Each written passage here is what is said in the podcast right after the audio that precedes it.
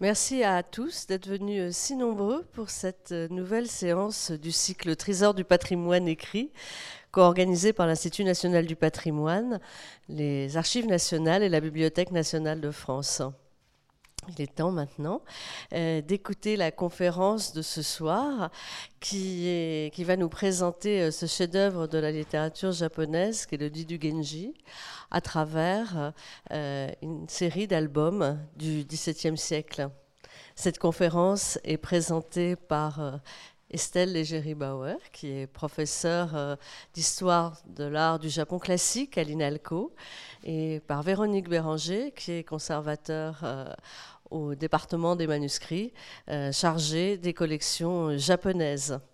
Euh, je voudrais juste rappeler puisque nous avons le plaisir de la voir sous les yeux, qu'Estelle Légéry Bauer est l'auteur de cette monumentale et superbe édition euh, du Dit du Genji qui est parue il y a dix ans maintenant, en 2007.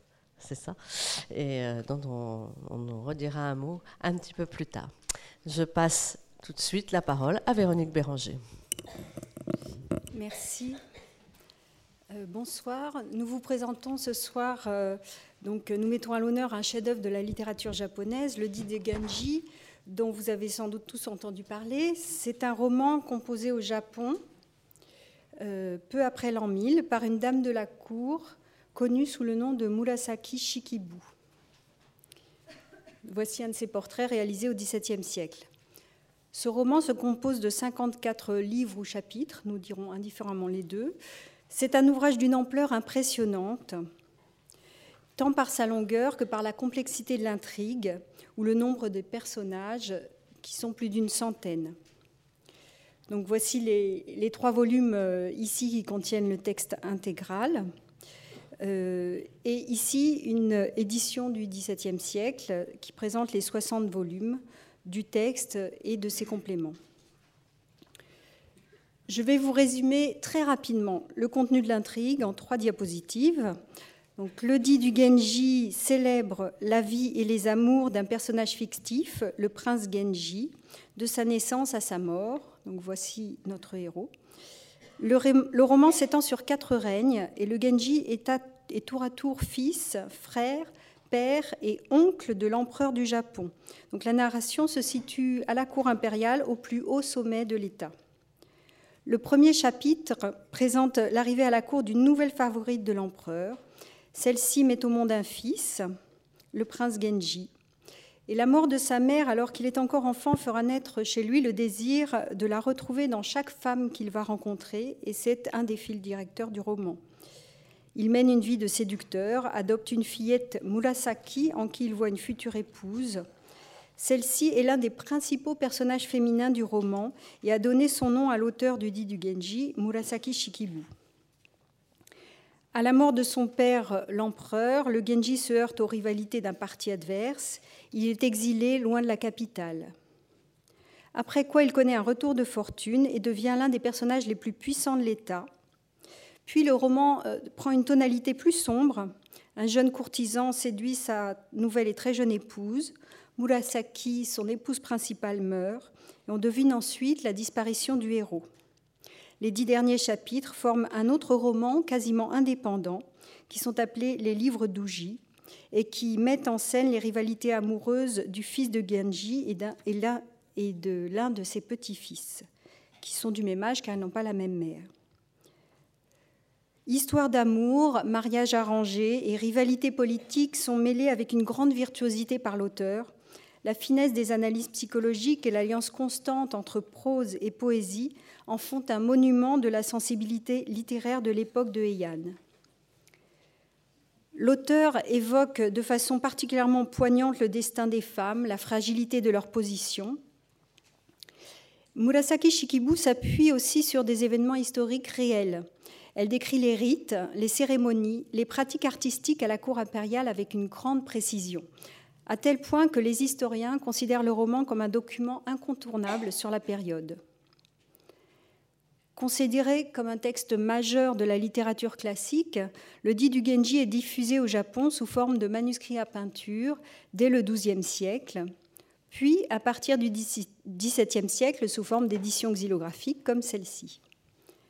Ces épisodes les plus marquants, tous les mêmes, font l'objet de mises en image sous divers formats, des rouleaux, des éventails, des paravents. La composition des scènes obéit, comme on va le voir tout à l'heure, à des règles précises. Les genjie, images du genji, forment des images parfaitement reconnaissables pour les spectateurs japonais. Donc la BNF conserve au département des manuscrits un ensemble exceptionnel de 10 albums contenant 200 peintures au total du dit du Genji, datant des XVIIe, XVIIIe siècles. Aborder un tel ensemble était une véritable gageure pour Estelle Legiri-Bauer et moi-même, tant par son ampleur que par un état matériel énigmatique ou euh, l'absence de toute identification des peintures. Donc ce seront trois questions qui sont au cœur de notre présentation ce soir. L'état matériel de l'œuvre et ses possibles modifications dans le temps, l'identification des scènes et la place de ces peintures dans la grande tradition des Genjie.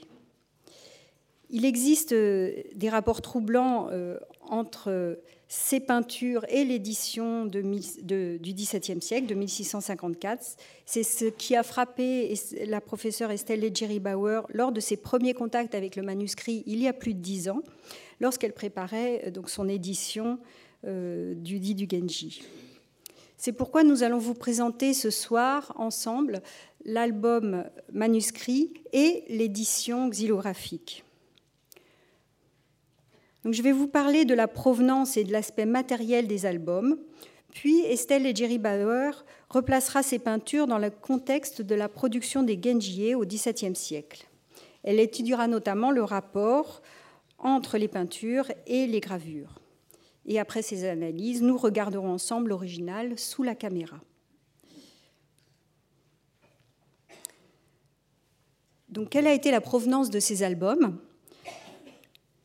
Ces albums sont entrés dans les collections en 1913 au moment du legs de la collection du bibliophile Auguste Le Souef à l'État. Voici son portrait par le peintre Goseida Yoshimatsu. C'est un legs très important. Il comprend plusieurs milliers de livres imprimés, des centaines de manuscrits anciens et précieux, aussi bien dans les langues européennes qu'occidentales. Et je voudrais insister sur l'importance de ce legs concernant le domaine japonais parce que c'est grâce à lui que les premiers manuscrits à peinture japonais entrent au département des manuscrits. Avant cette date, la collection japonaise du département des manuscrits était principalement tournée vers l'étude des textes et de la civilisation. Et avec ce legs de 1913, euh, la collection connaît un véritable tournant qui en font maintenant, avec les acquisitions qui ont eu lieu au XXe siècle, une collection incontournable dans le domaine de la littérature et de l'histoire de l'art japonais. Auguste Le Souef a dû acquérir les albums après l'ouverture du Japon aux relations diplomatiques et commerciales avec l'Occident, donc dans la deuxième moitié du XIXe siècle. Il semble avoir été très attiré par ces peintures, puisqu'il leur consacre un article dans les mémoires de la Société des études japonaises en 1886. Vous avez euh, les références sur la feuille qui vous, a été distribuée. voici la peinture qu'il a choisie en illustration et voici l'illustration en chromolithographie dans les mémoires de la Société des études japonaises. Quelques années plus tard, ces albums seront même exposés à l'exposition universelle de 1889 avec plusieurs manuscrits persans, japonais de la collection Le Souef et aussi au milieu d'autres collections particulières. Alors que savait Le Souef en achetant ces albums euh, concernant le dit du Genji? Eh bien presque rien. Dans son article, il décrit le contenu narratif de la façon suivante. C'est l'histoire de la célèbre famille des Minamoto ou Genji, composée par la fameuse femme poète Murasaki Shikibu sous le règne du Mikado Ichijo Noin en l'an 1008 de notre ère, et c'est tout. Mais qu'est-ce qui l'a attiré dans ces albums? Ce n'est donc certainement pas l'intrigue, euh, mais euh, ce qu'il explique, c'est qu'il euh, imagine une origine prestigieuse à ces albums. ce qui l'attire, c'est l'évocation d'un passé lointain, d'une culture extrêmement raffinée et brillante qui était celle de la cour de Heian. Et il fait le parallèle entre les seigneurs du Moyen Âge et les seigneurs du Japon. Le deuxième point, c'est euh, l'étude d'un genre artistique. comportant des architectures à toit ouvert, laissant, laissant voir les tatamis, puisqu'il il parle de, peinture, un genre de peinture très répandu au Japon qui peut être caractérisé par les aplats vert émeraude.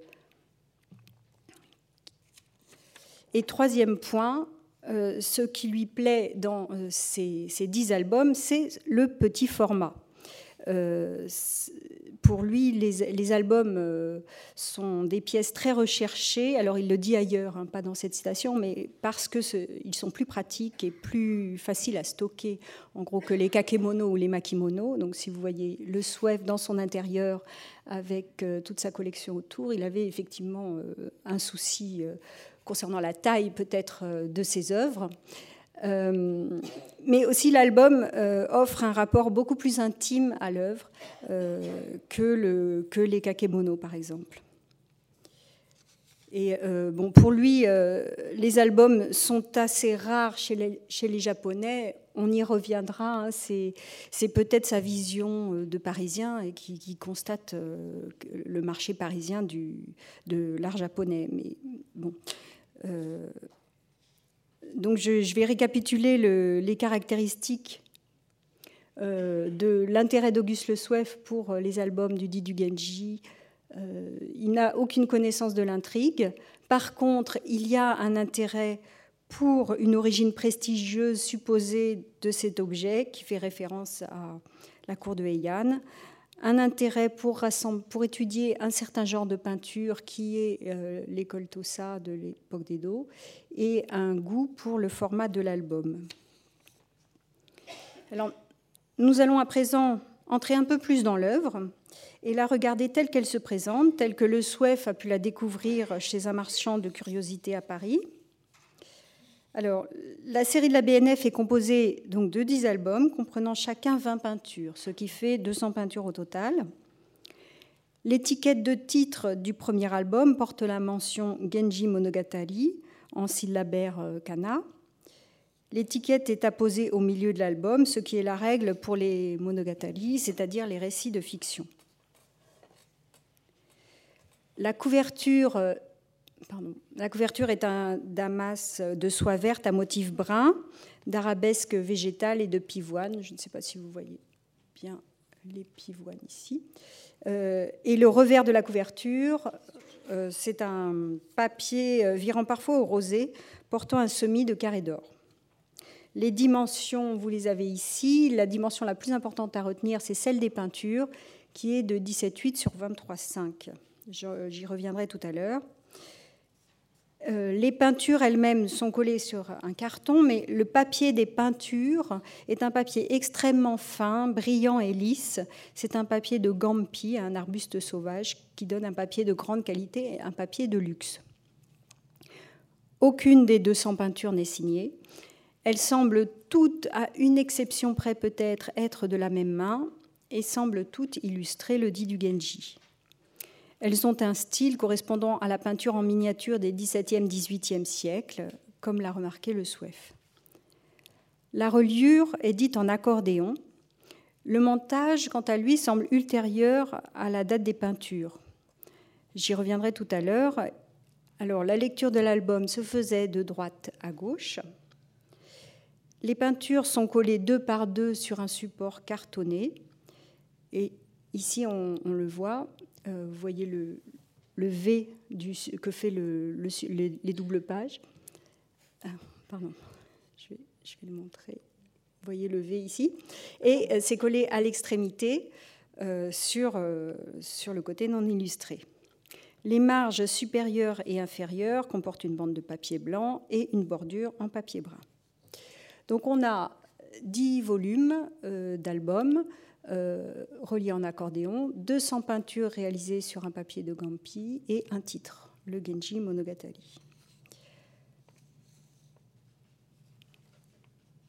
Alors, juste un mot pour comprendre l'importance du format de l'album au Japon. Contrairement à ce que disait le Swef, c'est un genre très courant euh, comme support de la peinture au Japon. C'est au XVIe, XVIIe siècle que se développe ce format. Et l'album n'accueille pas seulement des peintures, mais aussi des calligraphies, des pièces de tissu. Euh, ici, nous avons un album du dit du Genji, avec des feuilles d'éventail collées et des calligraphies en regard. Alors, une des difficultés de compréhension de cette œuvre est que les images ne sont pas disposées dans l'ordre narratif. Les doubles pages associent des épisodes différents, très éloignés. Nous avons ici euh, une double page dans le neuvième album, à droite, puisque je rappelle qu'on lit de droite à gauche. À droite, le Genji, encore bébé, ici, est porté par la nourrice pour être présenté à son père l'empereur, que l'on voit tout à gauche. Voilà. Et sur la scène de gauche, c'est une scène de banquet et le Genji a alors 37 ans. Donc on peut tout à fait s'amuser à comparer les visages, mais l'album ne suit manifestement pas l'ordre narratif. Alors autre exemple, les peintures qui s'étalaient sur deux pages ont été séparées dans l'album. Si j'ouvre le volume 2 et que je, m'intéresse à la page de gauche, et j'ouvre ensuite le volume 8, je m'intéresse également à la page de gauche, et si je raccorde les deux pages sélectionnées, j'obtiens une scène qui à l'origine s'étalait sur deux pages. C'est important de noter cela pour plus tard, euh, parce que les deux scènes se raccordent exactement, et il n'est pas prévu du tout de, marge au milieu, comme si elles avaient été conçues pour être disposées à l'origine l'une à côté de l'autre. Donc il semble bien que l'album ne soit pas le format d'origine de l'œuvre. Et nous verrons plus tard, nous continuerons à mener l'enquête sur, euh, sur ce format d'origine tout à l'heure. On ne peut cependant pas dire que les images soient disposées complètement au hasard. Donc si vous regardez cette scène du volume 2 que je vous ai montré, regardez bien au centre la forme du paravent, elle se poursuit d'une image sur l'autre. Donc les images présentent des motifs en continu sur la double page, qu'il s'agisse d'architecture, de nuages, de motifs végétaux. Autre principe de composition, si nous regardons la scène du volume 8, nous, voyons que les images sont agencées de façon à faire converger le regard vers le centre, et cette intention se retrouve dans la majorité des mises en page de l'album. Je continue avec quelques exemples pour que vous voyez un peu comment a été composé l'album.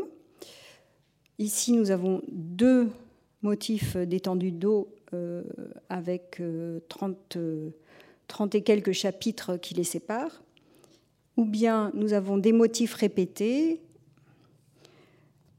ou bien une continuité architecturale, une double page à composition très symétrique. Donc, du point de vue du sujet, ce sont les mêmes sujets, ce sont deux hommes écrivant une lettre. Et curieusement, il y a aussi un clin d'œil à la trame narrative, puisque à gauche, nous avons le Genji qui écrit à son amante euh, Asagao, Belle du matin. Et douze livres plus tard, on retrouve le même Genji qui écrit à la même Asagao euh, un autre message au moment où euh, il va y avoir une grande cérémonie pour la fille du Genji. Parfois, la parenté se retrouve au niveau des personnages. À droite, euh, le Genji rend visite à la dame de la chambre de la 6e avenue. Et à gauche, l'esprit de cette même dame, nous avons la dame bien vivante à droite, et à gauche, l'esprit de cette même dame revient hanter la nouvelle épouse du Genji. Et toutes les deux portent euh, des costumes avec des motifs similaires. On peut donc conclure que l'album ne suit pas l'ordre narratif, mais qu'il existe des correspondances de forme ou de sujet entre les peintures d'une double page. Donc cela pouvait suffire à un lecteur qui ne connaissait pas ou peu l'intrigue, qu'il soit occidental ou japonais, euh, puisque les recompositions dans, dans, le désordre ne sont pas toutes le fait de marchands occidentaux, comme on peut l'entendre parfois. Alors, quel était l'état initial de l'œuvre? La recomposition, euh, les peintures. Euh, euh, alors, pardon, lors de notre examen, nous nous sommes aperçus que certaines scènes célèbres n'étaient pas présentes dans l'album. Alors, par exemple, vous connaissez tous la scène où un jeune courtisan entrevoit la très jeune femme du Genji à cause d'un petit chat qui soulève le store. C'est une scène à la fois amusante et terrible car le jeune homme va, tomber éperdument amoureux de la jeune femme, ce qui aura des conséquences funestes pour les personnages. Je pourrais en citer d'autres, mais un ensemble de peintures du dit du Genji ne peut pas se concevoir sans ces scènes. On peut donc penser que l'œuvre telle qu'elle nous est présentée est incomplète. Et au cours de notre examen matériel, à l'aide d'une feuille lumineuse, nous avons pu relever des inscriptions au revers de certaines peintures collées sur le carton. Elles concernent les noms des chapitres, principalement pour les livres 1 à 18, en, en bas de l'image, et une numérotation en haut de l'image. Donc ici, je reprends euh, la double page des bateaux. C'est un bon exemple car la peinture est extrêmement légère euh, ici. Et donc euh, les inscriptions étaient faciles à voir. Donc si on éclaire par en dessous ces deux endroits, nous avons à droite Suma, le chapitre 12, et à gauche Akashi, le chapitre 13. Et de la même façon, euh, si on prend les deux parties hautes de l'image, nous avons à droite un numéro d'ordre, 64, et à gauche un autre numéro d'ordre, 71. Donc ce n'est pas le cas de toutes les images. Et donc on voit que c'est un ordre continu, indépendant de l'organisation du roman en chapitres. Et on peut noter aussi, c'est important pour la suite, qu'entre ces deux peintures devaient se trouver six peintures dans l'œuvre initiale. Donc cette numérotation indique une mise en ordre faite à un moment donné, et cet ordre suit bien l'ordre narratif. Alors, autre argument, euh, la malachite, donc le pigment vert qu'avait remarqué le Swef et qui figure les tatamis, euh, est très abîmé sur les peintures correspondant aux chapitres 9 à 12. Donc l'usure pourrait indiquer euh, une manipulation plus fréquente lors d'un état antérieur de l'œuvre. Elle ne suit pas l'ordre des albums dans leur état actuel.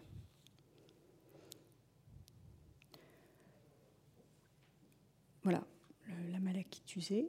Donc, euh, je récapitule ce que l'on sait déjà. L'album est incomplet, les peintures sont numérotées en continu et les pigments euh, sont usés seulement sur certains chapitres et non euh, en fonction de l'état actuel de l'album. Donc on peut penser que l'album est une recomposition d'une œuvre antérieure qui était composée, elle, dans l'ordre narratif.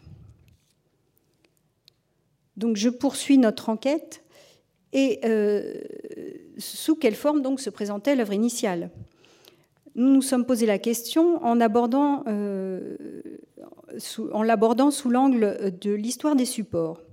Quels sont les supports au XVIIe, XVIIIe siècle, date du style des peintures, qui présentaient le dit du Genji dans l'ordre? Alors il y a les paravents, mais les paravents comportent plutôt des feuilles de format carré. C'est également le cas euh, d'albums lorsque les peintures sont réalisées pour être collées dans des albums. Par contre, il y a euh, le genre des livres manuscrits illustrés dont le format correspond exactement au format de nos peintures qui est de 23 sur 17. Et en regardant euh, les livres manuscrits, d'autres livres manuscrits conservés au département des manuscrits et datant du XVIIe siècle, je me suis aperçu que dans un cas, les peintures portaient également au revers un numéro d'ordre indiquant la position de la peinture dans le volume. Donc voici un autre titre, euh, un titre de la deuxième moitié du XVIIe siècle, Suzuli Wari, euh, que vous voyez ici euh, avec toutes ces pages. Et je vais m'intéresser à la peinture, à la quatrième peinture, qui est ici. Et lorsque on l'éclaire par en dessous, on a l'inscription Jo no Yon, c'est-à-dire volume 1, 4. Voilà. Et euh, on peut remarquer que les pages doubles comptent pour un numéro, ici. Et c'est exactement le cas dans notre album aussi. Donc l'œuvre de la BNF devrait se présenter ainsi, comme ce livre manuscrit, avec le texte intégral du dit du Genji. Alors pourquoi ces livres faisaient-ils euh, l'objet de telles recompositions? Eh bien parce que euh, la peinture est collée sur les espaces laissés libres. Et donc il était très aisé de prélever les peintures et de réaliser une œuvre nouvelle avec en les réagençant ou en les vendant à l'unité.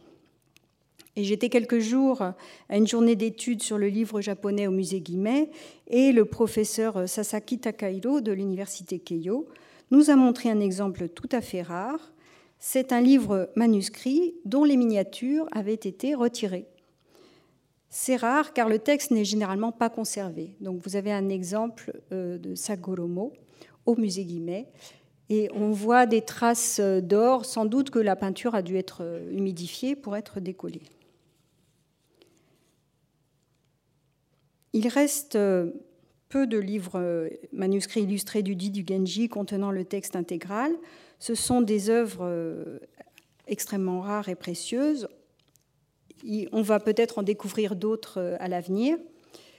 Euh, ils font partie de ce que les historiens du livre appellent les Narayon, euh, une, catégorie complexe, mais si vous avez des questions là-dessus, il y a une spécialiste dans la salle, Delphine Mullard. Voilà, vous avez les références de sa thèse sur le papier distribué.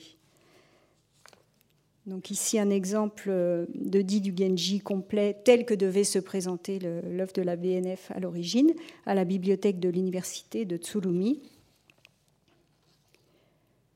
Et euh, un dit du Genji, donc livre manuscrit illustré à la Spencer Collection de New York.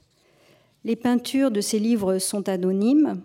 Elles sont réalisées dans des ateliers et euh, sont encore peu étudiées dans le cas du dit du Genji nous allons à présent euh, placer ces peintures, euh, replacer ces peintures dans leur contexte du XVIIe siècle et les regarder comme un spectateur de l'époque d'Edo le ferait. Comment regardait-il ces images de la cour de Heian? Comment lisait-il cette œuvre? Et donc pour cela, nous allons, euh, je laisse la parole à Estelle Legere-Bauer.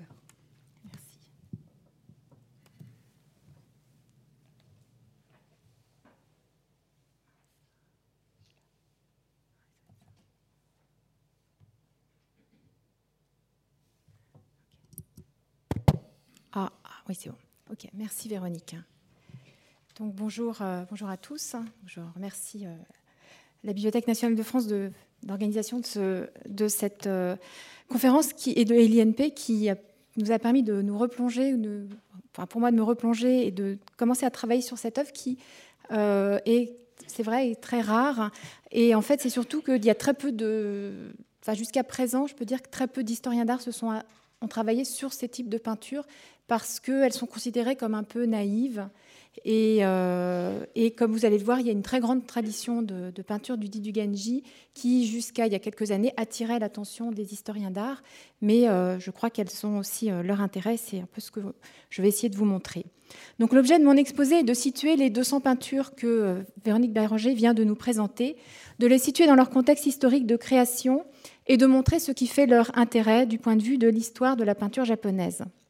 Je vais donc euh, montrer à partir de quelques exemples leur, originalité ou leur absence d'originalité et essayer aussi de présenter, euh, donner des éléments de compréhension hein, sur, euh, sur le sens, sur la, signification de ces images en relation avec le texte qu'elles illustrent.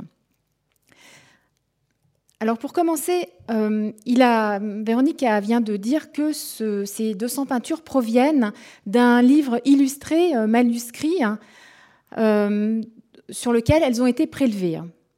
En fait, en amont de ce livre manuscrit, il y a un livre imprimé, donc qui est dont vous avez ici un exemplaire. Donc en 1650 a été composé une édition euh, imprimée hein, du dit du Genji, qui était agrémentée de 226 gravures, qui a été commercialisée en 1654. L'auteur de cette euh, édition s'appelle Yamamoto Shunsho et euh, c'était entre autres un spécialiste de maki donc de, de lac. Et c'était aussi un grand amateur de poésie, et vous allez voir que la question de la poésie revient constamment. Donc cette édition imprimée a ensuite servi de modèle à des ouvrages, à des livres manuscrits hein, qui reprenaient la totalité du, du, livre, du texte, et qui étaient également enluminé avec, on peut supposer, 226 euh, images ou euh, plus ou moins. Donc là, c'est un point sur lequel on reviendra, Véronique reviendra à la fin de cet exposé. Et donc, comme elle l'a dit, à la fin du XVIIIe ou XIXe siècle, le, 200 peintures ont été extraites de l'un de ces livres manuscrits, puis collées dans un album en accordéon. Je voudrais quand même dire quelques mots sur cette édition imprimée de 1650-1654. C'est une édition qui est très importante dans l'histoire de la réception du roman en tant que texte littéraire et dans l'histoire de son illustration. Une des raisons de son importance, de notre point de vue aujourd'hui, c'est que cette édition a servi de modèle pour des manuscrits enluminés. Mais pas uniquement pour cette raison. Il faut avoir euh, à l'esprit que le roman, le roman du XIe siècle, euh, jusqu'au XVIIe siècle, étaient peu lus in extenso. Et ces mises en image étaient finalement limitées par l'ignorance dans laquelle se trouvaient les peintres. Cela peut paraître bizarre de dire cela quand on sait l'importance du nombre de, peintures et la richesse iconographique de cette tradition. Mais en fait, si le roman était connu, ses personnages pouvaient être connus, ses poèmes étaient connus, mais il était peu lu, en tout cas pas intégralement lu. Une des raisons, c'est son ampleur. Hein il faut, oser s'attaquer à ces centaines de pages. Mais aussi, cela tient à la difficulté à lire le texte, puisqu'il est écrit dans une langue qui est très éloignée euh, de la langue. Euh, au XVIIe siècle, c'était une langue éloignée. Il a été écrit dans la langue des dames de la cour autour de l'an 1000. Et puis, euh, l'environnement dans lequel vivaient les lecteurs au XVIIe siècle était également éloigné de l'environnement de la cour impériale. En fait, très tôt, hein, dès euh, la fin du XIIe siècle, le roman est souvent connu à travers toutes sortes de filtres. Des résumés, des arbres généalogiques, parce qu'il y a plusieurs centaines de personnages, ou encore il est connu grâce à des conférences hein, qui sont données par des spécialistes. Euh, souvent, ce sont des séries de conférences qui peuvent durer plusieurs jours, hein, qui servent autant d'intermédiaires entre le texte et ses lecteurs.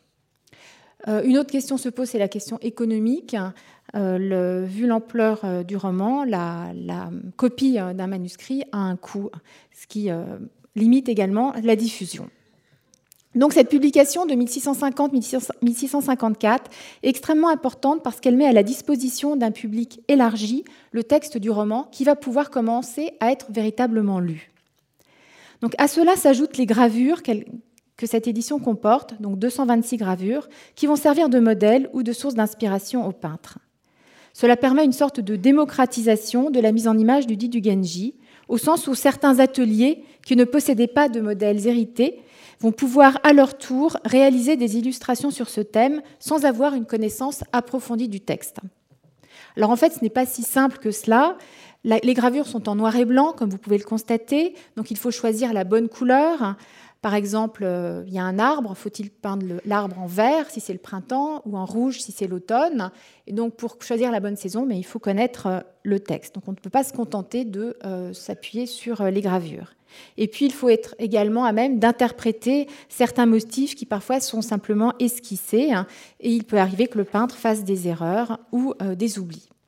Mais fondamentalement, on peut dire qu'il y a un avant et un après 1650 du fait de la publication de cette édition. Alors la raison donc, pour laquelle j'insiste sur cette édition gravée, c'est euh, parce que la majorité, la très grande majorité des 200 peintures euh, de l'album de la Bibliothèque nationale euh, s'appuient précisément sur ces gravures. Donc l'essentiel de mon exposé va porter sur les peintures de l'album, mais je ferai également des comparaisons entre ces peintures et les gravures, puisqu'il n'est pas possible de considérer les unes sans les autres. Je vais donc partir des peintures et les situer dans le cadre plus général des illustrations du dit du Genji depuis le XIIe siècle et montrer en quoi elles sont originales ou non. il y a trois grands, disons, euh, ensemble la grande tradition euh, des peintures du dit du Genji, l'édition de 1650 euh, gravée et les peintures de la Bibliothèque nationale. Alors pour dresser un cadre général de l'histoire des illustrations du dit du Genji, il faut comprendre que pour un peintre, la difficulté lorsqu'il s'attaque à ce type de texte, c'est de choisir la bonne scène à illustrer. Il y a un principe de base.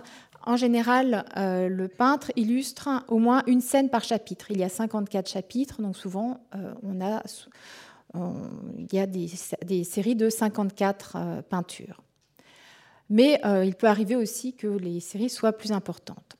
Alors cette question du choix de la scène n'est évidemment pas propre au dit du Genji. En fait, c'est une question à laquelle sont confrontés les peintres en général, et cela quel que soit le texte littéraire ou religieux concerné.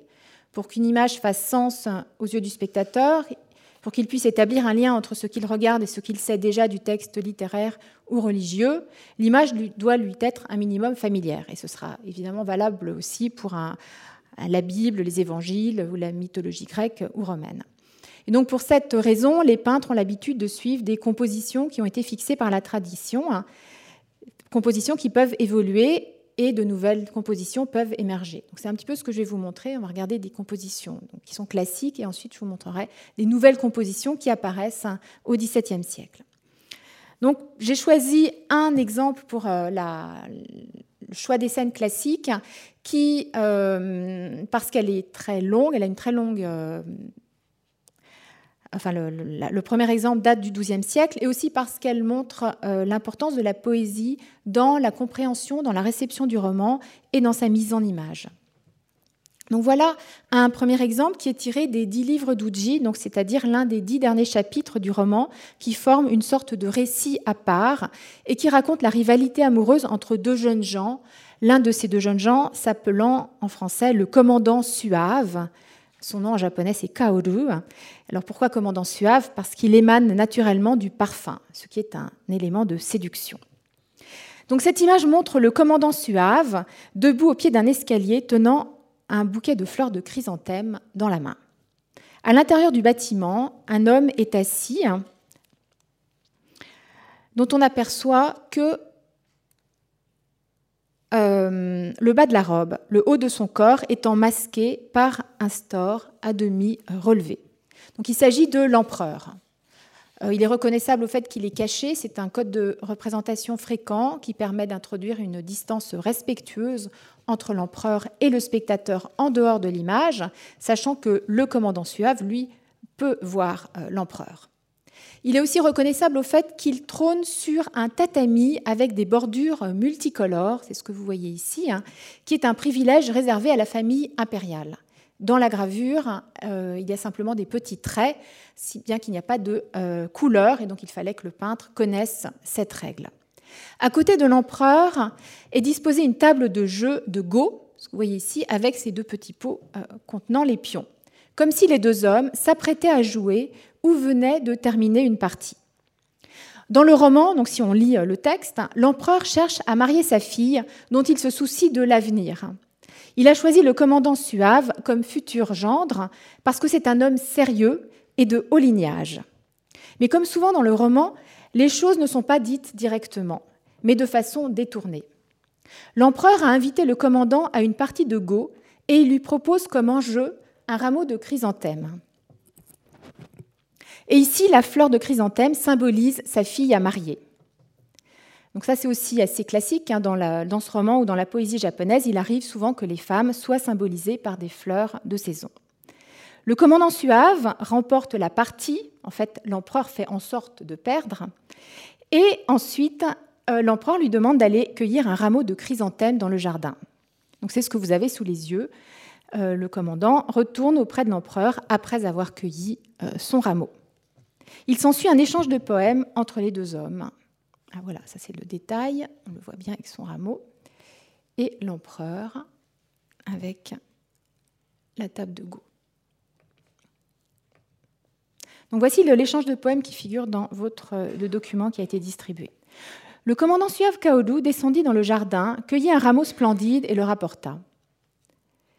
Si c'était des fleurs qui, sur quelques haies communes, s'étaient épanouies, à ma guise, en vérité, j'en eusse pour sûr cueilli, dit-il, discours qui témoignait d'une profonde circonspection. L'empereur répond Ce sont des chrysanthèmes de mon jardin qui au givre n'ont su résister. Mais les couleurs qui leur restent, voyez ça, n'ont point pâli. Vous allez me dire, qu'est-ce que ça signifie? Ça nécessite une petite glose. Euh, mais, euh, soyez euh, rassurés, hein, un japonais du XXe siècle ou du XXIe siècle a besoin d'explications, et même déjà au XIIe siècle, je pense, ou au XIIIe siècle, on avait déjà besoin d'explications. Hein. Alors ici, dans le premier poème, la fleur désigne une femme de rang moyen. S'il s'agissait d'une femme qui, sur quelques haies communes, donc une femme ordinaire, à ma guise, en vérité, juste pour surcueillir, oui, j'aurais accepté de l'épouser. Donc euh, le commandant fait preuve ici d'humilité, il refuse la proposition de mariage, arguant du fait que l'épouse que lui propose l'empereur est de rang trop élevé pour lui. Si elle avait été commune, là oui, mais là ce n'est pas possible. Et l'empereur répond, alors là ça devient beaucoup plus compliqué, il parle de chrysanthème et en fait ici les fleurs se dédoublent et incarnent successivement deux personnages féminins différents.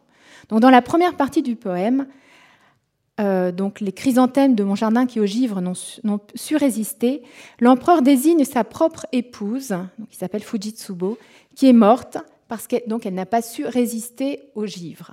elle est morte. Et les couleurs qui leur restent et qui n'ont point pâli désignent la princesse orpheline qui a survécu à sa mère et que l'empereur offre au commandant suave. Alors, je vais quand même vous raconter un peu la suite de l'histoire. Par la suite, après beaucoup d'hésitation, et bien que ce ne soit pas la femme qu'il désirait, le commandant va l'épouser. Donc, l'argument était euh, apporté. Donc, c'est un, épisode qui a été abondamment illustré et à chaque fois de façon légèrement différente. Donc, voici par exemple la peinture la plus ancienne qui date du XIIe euh, siècle qui est tirée donc d'un rouleau qu'on appelle le rouleau du dit du Genji, qui est un, classé un trésor national et qui au Japon est une sorte d'icône que tous les Japonais connaissent, qui figure dans tous les, tous les manuels scolaires. Euh, il subsiste 20 peintures hein, de cette époque. Et donc précisément cette scène, euh, mais là, elle est un petit peu différente puisque la scène se déroule en intérieur et le peintre a mis l'accent sur la partie de Go. Donc il n'y a pas de fleurs de chrysanthème. C'est une scène assez importante parce qu'elle se présente, elle se passe dans la, salle à manger du palais impérial et c'est la seule représentation qui subsiste de l'intérieur du palais impérial. Donc là, je ne vais pas entrer dans les descriptions, mais on pourrait euh, décrire un à un les, les différents éléments. Donc vous voyez l'empereur qui est assis sur un tatami avec aussi une bordure multicolore. Bon, les couleurs ont, sont passées, donc en train de, jouer au go. Et là, on ne le voit pas bien, mais euh, le, commandant lui est assis sur un tatami avec une bordure juste en noir et blanc.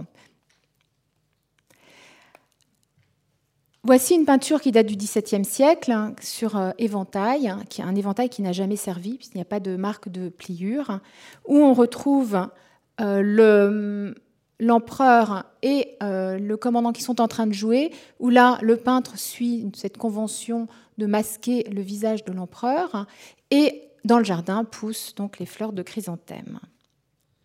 Et voici une autre peinture du tout début du XVIIe siècle, qui figure cette fois-ci euh, le passage où euh, le commandant va cueillir la fleur de chrysanthème dans le jardin.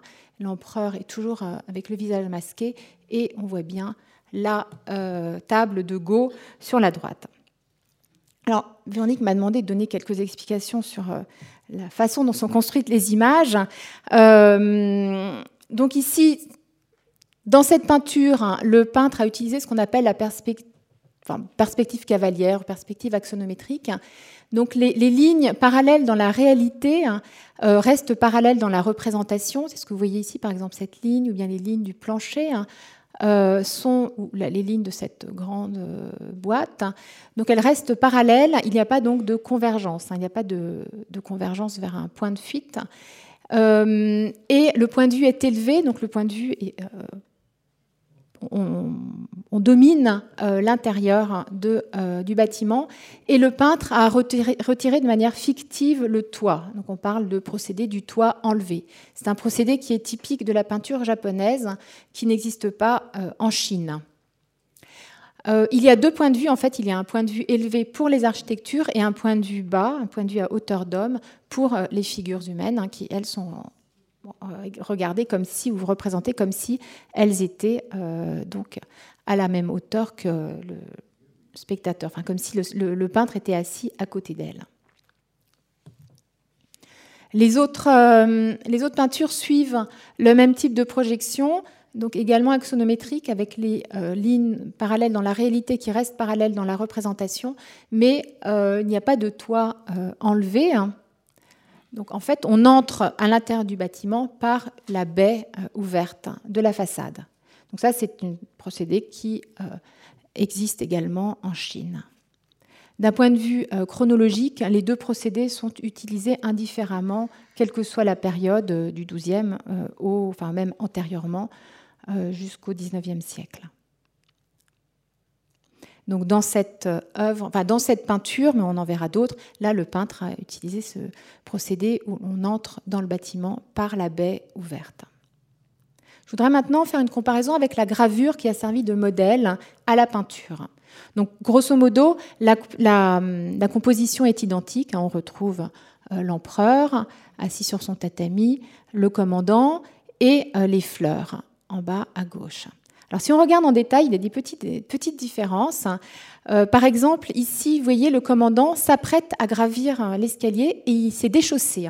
Donc il a retiré sa chaussure, la chaussure de, sa, de son pied droit, on voit sa chaussette blanche et il a encore son, euh, sa chaussure dans son pied gauche. C'est assez savoureux, je trouve, comme détail. Ça montre que même au palais, il fallait se, il fallait se déchausser. Euh, donc dans la peinture, la peinture est plus statique hein, puisque euh, le commandant est juste debout devant euh, l'escalier, au pied de l'escalier. Une autre différence importante, hein, c'est la façon dont le peintre a représenté le visage. Ici, à gauche, le visage est saisi de profil, alors qu'à droite, il reprend un mode de, mode de enfin, une mode de, figuration qui remonte au XIIe siècle, qu'on retrouve ici aussi où euh, le visage est très stylisé. Vous voyez, en fait, ce sont deux arcs de cercle qui sont très aplatis, qui se réunissent à la hauteur des yeux et avec les sourcils très fournis qui sont euh, placés haut sur le front. Donc on retrouve la même chose, deux arcs de cercle ou presque deux lignes qui se réunissent à la hauteur des yeux, un œil ici qui est dessiné, qui est obtenu juste avec une ligne, et un gros point noir pour les sourcils. Là, c'est le, profil disparaît, le nez n'est pas représenté. On parle de profil perdu.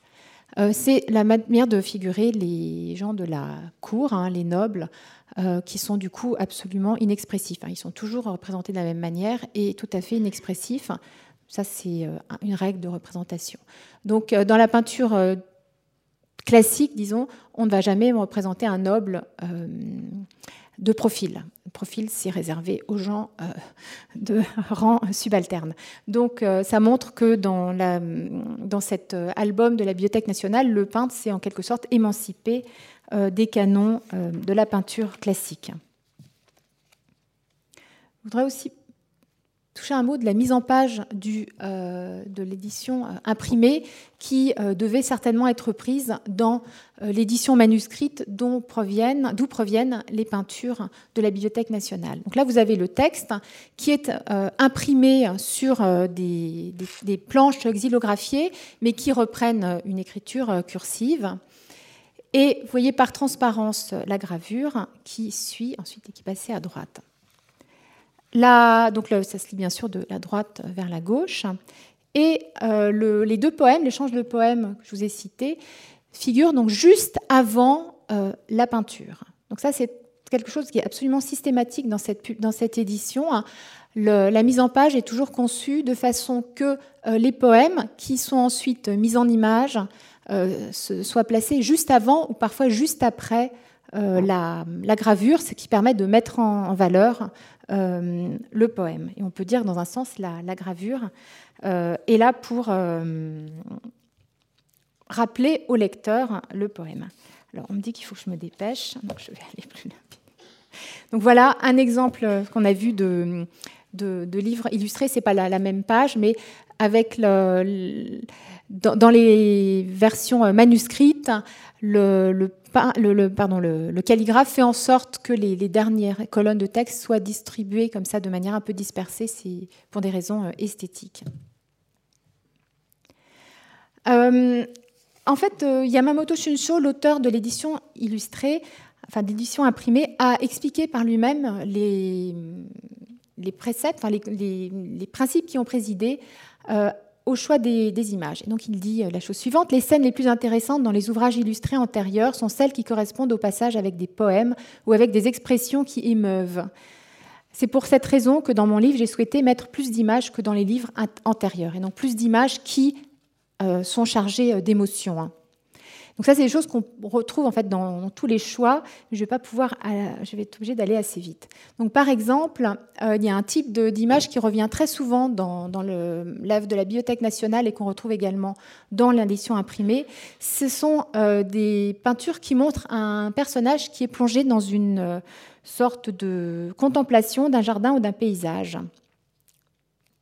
Et en fait, si on regarde le texte, il est en train de composer un poème dans lequel il regrette la perte ou la disparition d'un être cher qu'il compare à une fleur ou à un élément euh, du paysage. Donc là, c'est le cas. Le Genji vient de perdre son épouse enfin son, pas son épouse, son amante, et euh, il est dans un oratoire, il est en train de regarder un paysage avec euh, le soleil qui se couche à l'horizon, et devant passent des nuages, donc là le peintre n'a pas vraiment représenté les nuages, et euh, les nuages lui rappellent son épouse, mais également les fleurs de cerisier. La, scène est chargée de, disons, de religiosité au sens où le peintre a figuré une petite table avec un rouleau ouvert qui évoque un texte religieux. Voilà la scène gravée qui reprend la même chose, qui a servi plutôt de modèle.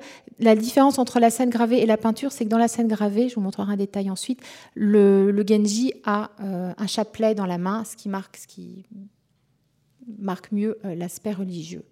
C'est une euh, pour montrer l'importance de, de l'édition euh, imprimée, elle a été reprise probablement, alors je n'ai pas d'éléments exacts sur euh, la hum, chronologique, mais il est probable que cette peinture, qui elle était réalisée par un grand peintre, hein, qui, était responsable de l'atelier des peintures à la cour, Tosa Mitsuoki, donc cette peinture lui est attribuée, et il a repris la même composition euh, que celle de, donc de l'édition imprimée, avec cette fois-ci, il a plus marqué la dimension deuil ou religieuse, avec le, Genji qui porte un vêtement de deuil, les huit rouleaux certainement du sutra du lotus et euh, le, euh, les nuages qui passent devant, euh, que le, Genji compare à sa, son amante qui est morte. Voilà, voilà une comparaison entre les trois. Donc l'œuvre de la Bibliothèque nationale, l'œuvre disons d'un grand peintre et, et la gravure qui a servi de modèle. On voit ici le chapelet, là, le chapelet, et donc là, le peintre de la Bibliothèque nationale a oublié euh, le chapelet. Donc ça montre que parfois, il n'a peut-être pas bien compris euh, l'image de référence. Alors, parmi les autres, euh, disons, grands thèmes qu'on retrouve dans cet album, il y a la fascination pour le monde de la cour, qui est une constante de la peinture du Genji. Donc, par exemple, on retrouve plusieurs scènes qui montrent des, des fastes. Donc, ici, il s'agit d'une fête euh, qui est organisée par Murasaki, donc Murasaki qui est l'épouse préférée euh, du Genji, dans euh, la grande résidence de la 6e avenue où le, Genji accueille toutes ses épouses. Et là, il s'agit d'une fête en l'honneur du printemps avec des bateaux qui évoluent sur un lac, donc avec des bateaux qui ont en proue une tête de dragon ou bien une tête de phénix et des musiciens. C'est un motif qui, c'est un thème qui est plus ancien. Voici un exemple d'une peinture plus ancienne du XVIe siècle qui reprend le même thème avec les, bateaux à tête de phénix ou euh, de dragon. Et voici une autre peinture encore du début du XVIIe on retrouve encore le, même motif, thème du dragon et euh, du phénix. Et un paravent euh, qui reprend encore le même motif avec donc les bateaux qui évoluent sur le lac et les de phénix et de dragon, plus des enfants qui dansent, qui sont déguisés en, en papillons et euh, qui ont donné leur nom euh, au chapitre. Voilà le détail du bateau. Donc le, dans la, version de la Bibliothèque nationale, le, en fait, il s'agissait d'une double page, mais on a perdu la page de gauche, mais on voit bien, donc c'est bateau. Donc là, il reprend la grande tradition, avec aussi le texte fait une présentation, une description fastueuse du printemps, du jardin, et il parle notamment du, de, l'arbre, du cerisier et du saule. Et cette association du cerisier et du saule, c'est aussi une association qui est très ancienne, qu'on trouve dans la poésie euh, depuis au moins le Xe siècle. Et souvent, c'est une manière de d'exalter euh, la beauté du printemps et où on parle des frondaisons du, du, saule et du cerisier qui se mêlent et qui créent une sorte de, tissu broché euh, magnifique. il y a une référence certainement à, cela dans cette peinture. voici un autre exemple qui a servi de, pour le, le, flyer de, la, de, la, conférence. Euh, c'est une autre fête organisée dans une demeure avec donc deux jeunes gens qui sont en train de danser. Là, cette fois-ci, ça se passe à l'automne. Donc tout ça, bien sûr, ça faisait rêver euh, les, spectateurs, les lecteurs euh, au XVIIe siècle. Voilà le détail. on retrouve aussi ici toujours ces visages hein, qui sont très inexpressifs hein, de, des, des nobles de cour il y a aussi dans, cette série de peintures euh, donc de la Bibliothèque nationale ou dans, son original gravé, des iconographies qui sont inédites ou décalées. Alors, je ne sais pas si c'est, de trouver un adjectif, mais il vaut ce qu'il vaut. Donc, par exemple, euh, la reconstruction de la demeure du Genji à Suma. Donc, le Genji, à un moment donné, est exilé hein, euh, loin de la cour et donc il doit reconstruire une, mettre en état une sorte de résidence qu'il possédait. Donc vous voyez, là, on est très loin des faces de la cour. On voit un homme qui est en train de donner des ordres à euh, des ouvriers. En voilà aussi une autre, c'est des travaux de, restauration d'une résidence à Barbe Noire, c'est le nom du, personnage, euh, qui euh, vient d'épouser une, une, jeune femme. Et donc, pour lui faire honneur, il est en train de remettre en état sa maison. Donc là aussi, ça ne fait pas partie de ce qu'on attend en général de peinture du Genji. Euh, avec des détails très précis euh, de, des ouvriers et de leurs euh, outils. D'ailleurs, si on fait une comparaison avec la gravure, là, ici, les, outils du peintre sont beaucoup plus précis que dans la gravure, ce qui pourrait donner un indice sur le, peintre qui était manifestement plus à l'aise avec ce type d'image qu'avec des peintures parfois de la cour. Euh, ce type d'image, provient d'une autre euh, euh, tradition. Hein. je vous donnais ici un exemple de récits de prodiges, de miracles, qui racontent, entre autres, la construction de monastères hein, bouddhiques ou de sanctuaires shinto. Donc, c'est ce que vous avez ici. C'est une œuvre qui se trouve au musée Guimet.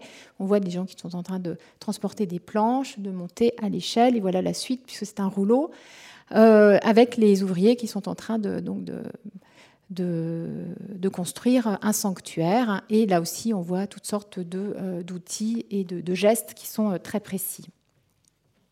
Alors, autre élément, disons, d'originalité de cette euh, œuvre, c'est par exemple la première occurrence d'un phylactère dans la peinture japonaise, dans la gravure japonaise et ensuite dans la peinture japonaise, qui provient de, dont la source est chinoise. Là, ici, il s'agit d'un rêve, et donc pour représenter le rêve, le peintre a utilisé ce phylactère voilà ce que ça donne en peinture avec le détail du euh, personnage. Donc lui, c'est un personnage en fait qui est mort et qui, en quelque sorte, a confié à celui-ci, avant sa mort, euh, euh, une flûte. autre, encore autre élément d'originalité de cette série gravée et qu'on retrouve dans la, série de la Bibliothèque nationale, c'est l'apparition du fantôme sans pied le fantôme sans pied qui est appelé à avoir une longue postérité. On le trouve dans les peintures de Maruyama Okyo ou les gravures de Hokusai. Et c'est ce que vous voyez ici. Hein. Donc non seulement il est sans pied, mais en plus euh, la, femme a des cheveux très effilés, comme si elle était un peu euh, électrisée. Hein. Donc voilà ce que ça donne dans la peinture. Donc on a l'impression ici qu'elle apparaît, qu'elle émerge euh, des cloisons coulissantes. En fait, c'est une scène très célèbre euh, le Genji a installé sa maîtresse, sa nouvelle maîtresse, dans une, résidence euh, totalement vide et inhabitée. et sa maîtresse est attaquée pendant la nuit par un esprit vengeur qui est en fait une femme, une autre maîtresse jalouse. Voilà le détail de, de l'esprit vengeur avec ses cheveux comme ça un peu effilés. Ça, c'est une autre euh, version peinte d'après la gravure hein, qui se trouve à Dublin, avec le, peinte un petit peu différemment. C'était juste pour vous montrer comment un, peintre peut, euh, les peintres peuvent interpréter de façon un peu différente une même gravure. voilà la gravure au centre, et donc à gauche la, version de la Bibliothèque nationale et à droite celle de Dublin, et qui fondamentalement sont euh, identiques. Alors, il me reste trois minutes. Donc, euh, juste, je voulais revenir un petit peu sur euh, l'édition de euh, Yamamoto Shunsho, donc l'édition gravée, l'édition imprimée. Donc, cette édition imprimée qui a servi de source d'inspiration. c'est donc une édition qui est extrêmement importante, comme je vous l'ai dit. Ce n'est pas la première édition imprimée, il y en a eu trois autres avant 1650 une vers 1610, une vers 1623 euh, et une autre vers 1600, on ne sait pas très bien la hein, entre 1624 et 1648. Mais les premières éditions imprimées, donc de la première moitié du XVIIe siècle, étaient toutes euh, avec le texte nu, sans annotation. En fait, il s'agissait d'une sorte de, manuscrit qui était euh, gravé, hein, ou bien, enfin, les premières étaient avec des caractères mobiles, mais euh, elles étaient destinées finalement à des lecteurs euh, savants ou bien des lecteurs qui assistaient à des conférences et qui ensuite annotaient le texte. Donc l'édition de Yamamoto Shunsho, cette édition donc imprimée euh, de 1650, elle est très différente parce qu'elle comprend des annotations, hein, tout un appareil critique, avec par exemple les lectures des, des idéogrammes, des notes entre les colonnes. Et puis, elle est accompagnée de six volumes euh, de euh, commentaires avec des arbres généalogiques, un lexique, euh, une liste de noms, une liste de, des poèmes qui sont cités dans le, roman. Donc c'est une, une, édition qui permet une sorte de lecture autonome du texte. Et c'est ce qui explique qu'elle ait connu cette large diffusion. Le, le, lecteur finalement peut se passer d'un commentateur, d'un il peut euh, lire par lui-même. Euh, c'est une, une, édition qui est importante, qui a servi de référence jusque finalement la Seconde Guerre mondiale, donc pendant presque trois siècles. et notamment, elle a servi aux grands commentateurs du Genji du XVIIe ou du XVIIIe siècle. Elle est hum, marqué par euh, une approche très littéraire et très, disons, poétique. Hum, le Yamamoto Shunsho, donc l'auteur de, de, cette édition, euh, était donc lui-même très sensible à la poésie et c'est ce qui transparaît dans le choix des images. Euh, j'ai il faudrait faire un, calcul, mais je pense que plus que la majorité des peintures ont été choisies, des scènes ont été choisies parce que euh, elles étaient euh, donc liées à la poésie, ou bien si elles ne sont pas liées à la poésie, ce sont des scènes qui, donc comme le disait Yamamoto Shunsho lui-même, et que la citation que j'ai déjà donnée, donc parce qu'elles émeuvent. Et c'est par exemple le cas de la de la mort de Belle du Soir, là, qui est attaquée par un, un fantôme. Euh, évidemment, c'est une scène très pathétique et qui a beaucoup marqué la vie euh, du Genji.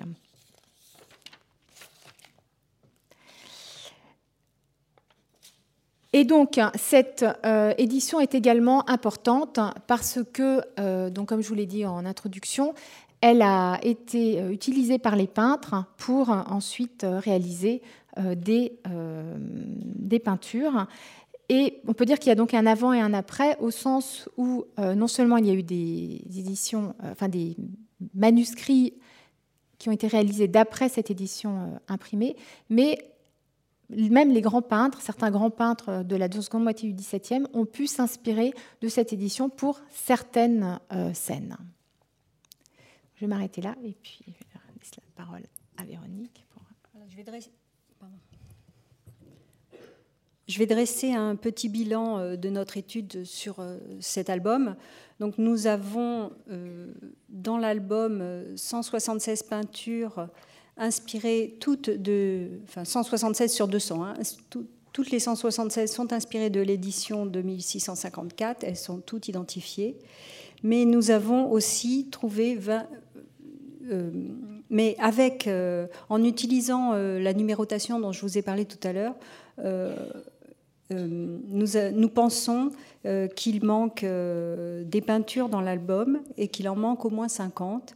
Et parmi elles, il y a des, peintures qui sont inspirées d'autres sources. Donc pour l'instant, nous avons recensé 24 euh, peintures dans l'album qui sont inspirées d'autres sources, dont seulement 6 sont identifiées. Nous avons encore un petit peu de travail. Euh, et donc l'état initial de l'œuvre, cela devait être donc un alaïon, un livre manuscrit de 54 volumes contenant au moins 250 peintures avec le texte intégral du dit du Genji. 220 peintures devraient être, devaient être inspirées de l'édition du XVIIe siècle et 30 autres peintures inspirées d'autres sources. Donc c'est euh, vers cette voie-là que nous allons nous diriger euh, à l'avenir. Euh, quelles ont été les autres sources du peintre? Et donc je vais, je vais conclure cette, cette partie-là en, en insistant sur euh, le caractère mobile des peintures au Japon qui peuvent changer de support, aller sur les, des paravents, euh, être, euh, être inscrites dans des, dans des livres, revenir dans des albums.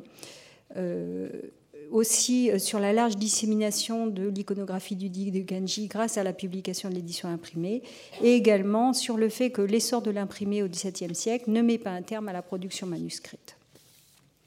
Et nous allons pouvoir maintenant regarder l'œuvre Merci de votre patience. Regardez l'œuvre euh, originale à la caméra avec euh, Delphine Muller qui va nous aider à, tourner les pages.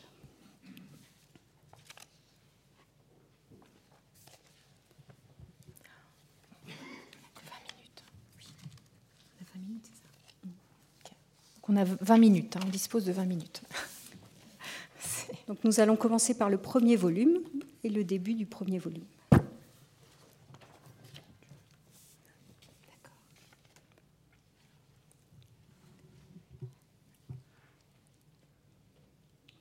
Alors là, en fait, ah, c'est la première ou c'est. C'était un A et un B, je crois qu'on voulait. Si c'est possible.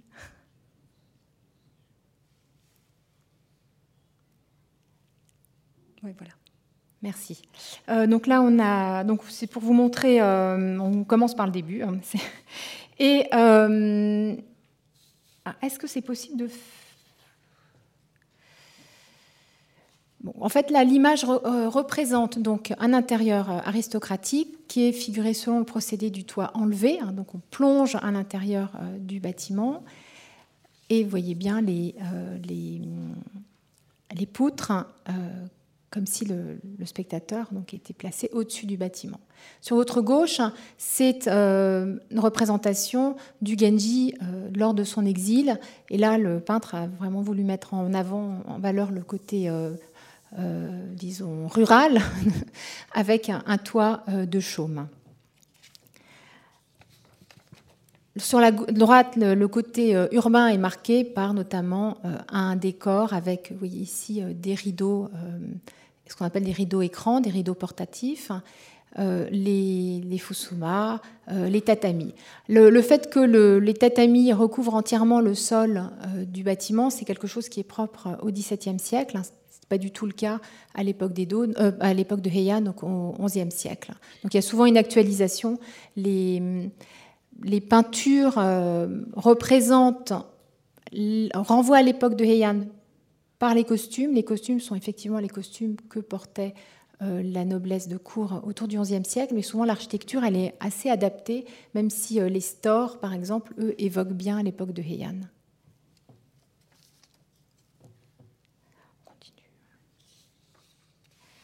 On continue peut-être avec. Ah oui. Euh, non, je crois qu'on va continuer. Hein, parce que, C'était La page suivante. Là ici c'est intéressant parce que euh, par exemple le, peintre a représenté une euh, scène de cérémonie bouddhique. Ça ça fait partie des nouveautés de cet euh, album. Je ne sais pas si on peut avoir un petit détail sur.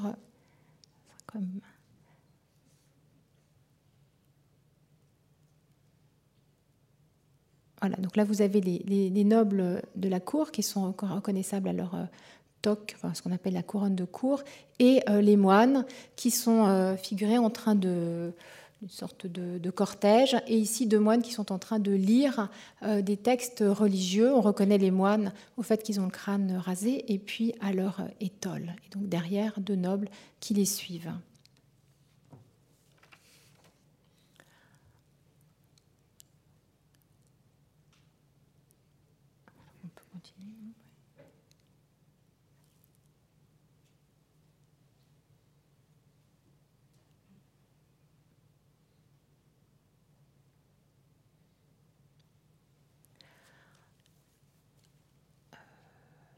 je Est-ce qu'on peut regarder un détail ici?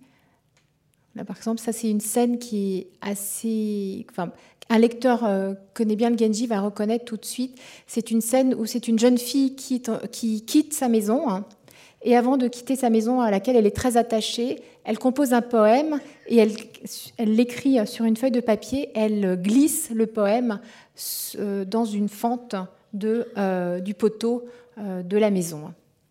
Donc sinon, on reconnaît donc les femmes qui sont représentées un peu comme ce que je vous ai dit, avec euh, un, les, comment dire, la, les deux arcs de cercle qui se réunissent à la hauteur des yeux, et euh, juste un petit V pour le nez et un petit point pour euh, la bouche. Donc ça, c'est une façon de représenter la noblesse de cour depuis le XIe ou le XIIe siècle.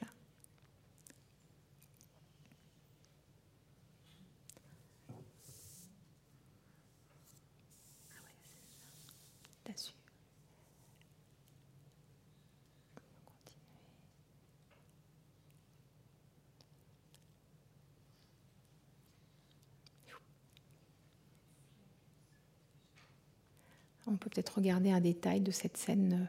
C'est une autre scène euh, assez connue, euh, assez dramatique, donc qui, provient des dix livres d'Uji, donc de la deuxième partie. La deuxième partie du roman traite de la rivalité amoureuse entre euh, deux jeunes gens, donc le commandant Suave et un autre qui s'appelle le prince parfumé. Ils sont amoureux des mêmes femmes, et notamment de cette jeune fille qui s'appelle Ukifune, barque euh, au gré des flots, hein, on traduit ça comme ça parfois, et elle est tellement euh, tiraillée entre les deux jeunes gens qu'elle a fini par euh, se jeter à l'eau. Donc là, elle est récupérée par, là encore, des moines qui se demandent d'abord si c'est un, fantôme ou un... puisqu'ils la découvrent allongée sur le sol, dans la forêt. Et on peut voir là, le, contraste euh, dans les physionomies des moines et euh, du serviteur avec euh, les visages de la noblesse qu'on a vu tout à l'heure.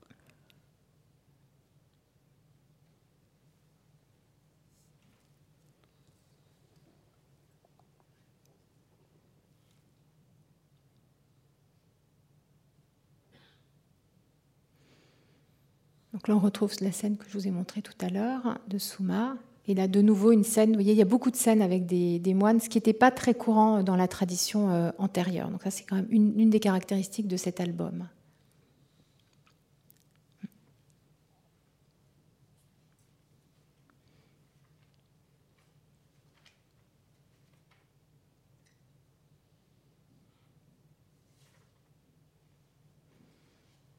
Ici, on voit bien la, malachite qui est euh, très usée, hein, puisque c'est une scène qui provient du chapitre 12, euh, donc on est encore au début, et souvent le roman était lu jusqu'au 12e chapitre, puis après les, lecteurs jetaient la pierre parce que c'était trop, trop lourd, il y avait trop de personnages, ils commençaient à être perdus.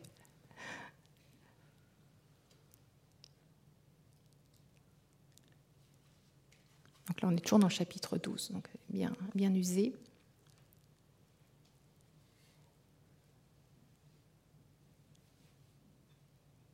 Euh, là, on avait choisi cette scène parce que, pour je ne sais pas si on peut avoir un, détail de ce, pour montrer les pigments qui sont utilisés. C'est quand même des assez beaux pigments.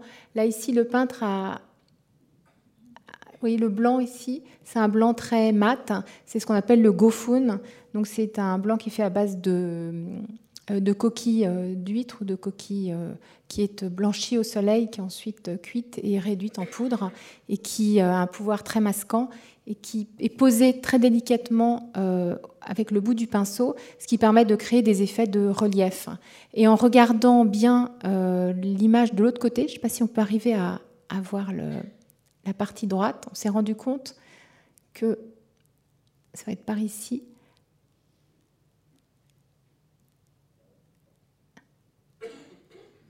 Vous voyez le. Donc le, tatami ici est rendu avec de la malachite. Hein. Donc la malachite, c'est une, euh, une, pierre semi-précieuse qui est broyée, qui est mélangée avec de la colle de peau, hein, euh, qui souvent a un effet un petit peu euh, velouté et qui permet donc d'obtenir ces aplats qui, fascinaient le SWEF. Mais ici, on voit qu'il y a des petits points blancs, et en fait, c'est parce que l'album ayant été fermé, les fleurs de cerisier ont appuyé, comme elles étaient en relief, elles ont appuyé, contre la malachite et la malachite a été un peu euh, blanchie.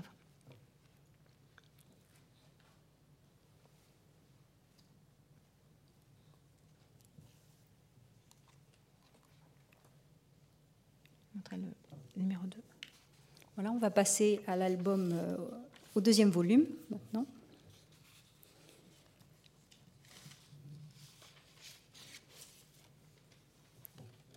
Alors l'impression que donne le deuxième volume quand on le regarde, c'est que les, doubles pages contiennent vraiment des rapports euh, entre elles, qu'il a été composé euh, avec, euh, avec cette intention-là.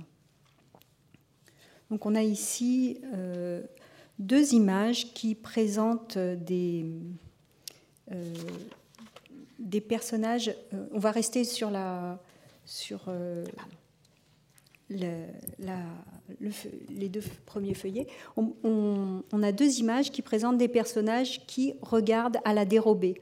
Donc ce personnage-là regarde sans être vu, et ce personnage-ci regarde également sans être vu.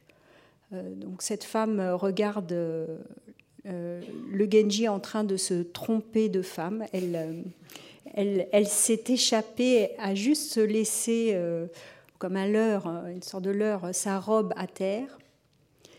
Euh, et elle euh, est en train de s'amuser beaucoup de la scène où le Genji, tout déconfit, hein, c'est une scène où le héros est un peu un anti-héros, tout déconfit euh, découvre que c'est sa compagne qui est là et il se demande ce qu'il doit faire.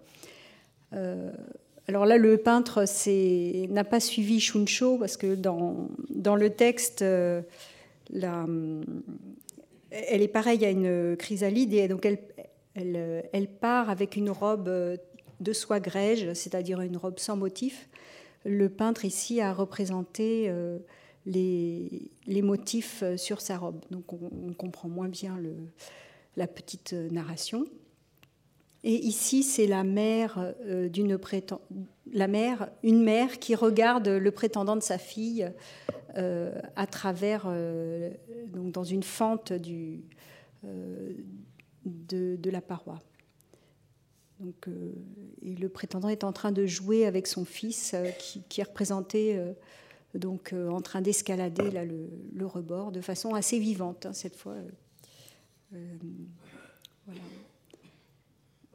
On peut passer à la page 2.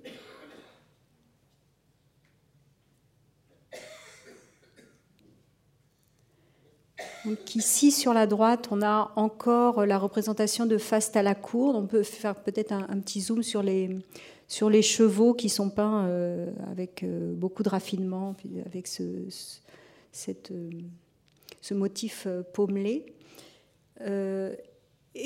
Ici, la peinture suit vraiment l'édition gravée. Et par rapport aux autres représentations classiques de cette scène, on peut peut-être reculer un petit peu. Euh, il place les femmes à l'avant et en train de, regarder. Euh, euh, ici, c'est un spectacle équestre. et hum, donc, c'est vraiment une originalité de, l'édition gravée que reprend ici le peintre. Sur la gauche, c'est le, chapitre très célèbre de Sekiya, la, barrière. et ici, je, voulais vous montrer cette image pour la, capacité du peintre à représenter la végétation. Donc la profondeur du verre des cryptomères est tout à fait étonnante. il a réussi à rendre la profondeur de, au, cœur de, la végétation d'un verre profond. Donc là encore, hein, il suit l'édition gravée. Enfin, en fait, je pourrais le dire pour toutes les, peintures identifiées euh, que, nous avons, puisque c'est ce qui nous a servi de base pour l'identification. On peut passer à la suivante.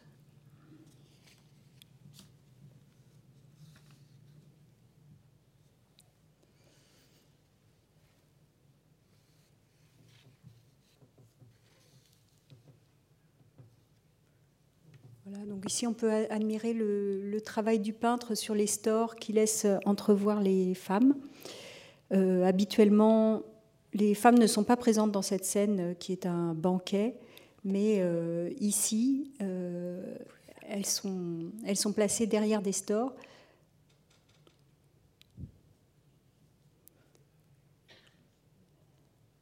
Voilà. Et le, peintre, dans tout l'album, rajoute souvent des femmes. Euh, alors, euh, bon, peut-être euh, parce qu'elles sont souvent l'enjeu de discussion ou l'enjeu de, de, mariage, d'échange, de tractation, on va dire. et ça rend peut-être plus concret ce qui se passe dans le roman.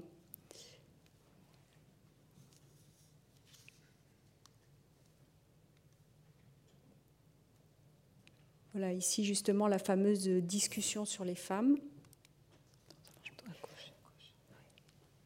Euh, avec euh, les hommes qui sont en train de parler des femmes. Et ici, le peintre a ajouté euh, des femmes qui écoutent peut-être de l'autre côté de la paroi, mais qui normalement ne sont pas là.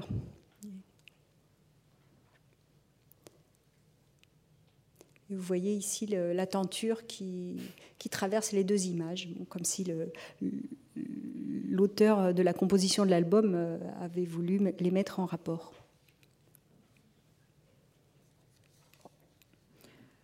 Ici, voici la fête donnée euh, par euh, Murasaki dans, la résidence du Genji. il s'agit un peu d'une démonstration de, puissance et de force, puisque c'est une fête qui est donnée en l'honneur de l'impératrice et en l'honneur des femmes de l'impératrice. Donc tout est fait à la mode chinoise. Et le texte dit que les femmes de l'impératrice avaient eu le sentiment d'arriver en pays inconnu, une vision insolite dont elles ont été ravies et enchantées. Donc le saule ici et le cerisier désignent le printemps, comme l'a rappelé Estelle. Et le, texte semble faire un appel à, à, une mise en peinture, puisque les, la journée, je cite, la journée se passa à contempler ce spectacle qu'elles eussent voulu fixer en peinture, à la fois le spectacle du printemps et le spectacle de la magnificence du Genji. Et effectivement, ce, ce moment-là particulier va être, enfin, comme vous l'avez vu, a été représenté dans des paravents et dans des scènes absolument magnifiques. Ici, c'est une scène euh, extrêmement célèbre euh, du Genji, puisque c'est la, découverte par le Genji de la jeune Murasaki, qui est ici, qui a 10 ans. Euh, elle est extrêmement spontanée, on ne le voit pas, euh, le, peintre n'a pas rendu le caractère spontané de la petite fille qui court normalement après son petit oiseau qui s'est échappé. Euh, de sa cage. Et ici, on a une image un peu plus statique euh, de, cette petite fille euh, qui se fait gronder par sa grand-mère après, parce que les femmes n'avaient pas le droit de, se montrer.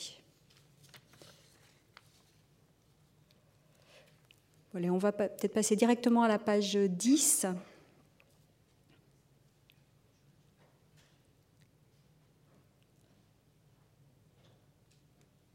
Voilà, je voulais juste vous montrer l'art du peintre pour, dans, la représentation de la tempête, euh, qui, fait de façon euh, un peu insolite et spontanée. Voilà, donc je repasse la parole à Estelle pour le, le volume 7.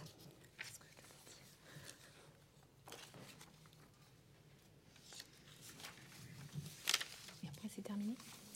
Euh, D'accord. parce que si on veut laisser un peu de temps pour les questions.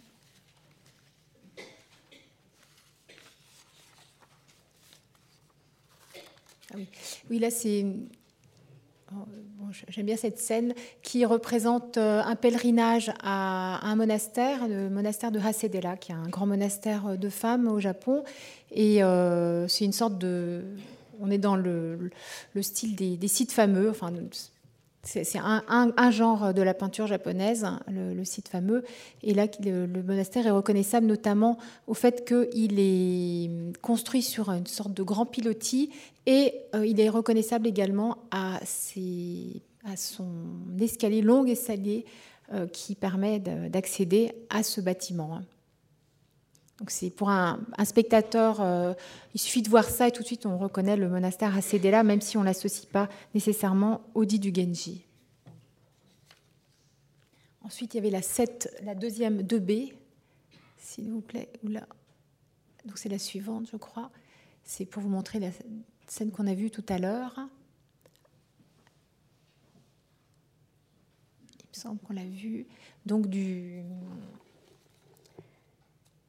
d'une femme qui est possédée, si on peut avoir un, détail, voilà, une femme qui est possédée par un démon encore avec les cheveux hérissés, hein, et à, droite un moine qui est en train de euh, faire des, euh, en train de lire des, textes religieux. Donc ça, c'est typiquement le genre de, scène qui n'était pas illustrée euh, avant, avant 1650.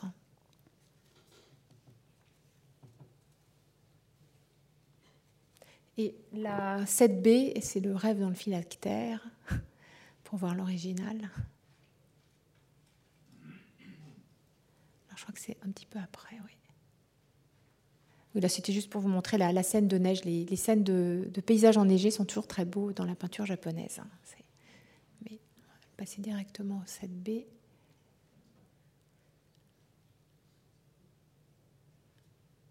Voilà, voilà.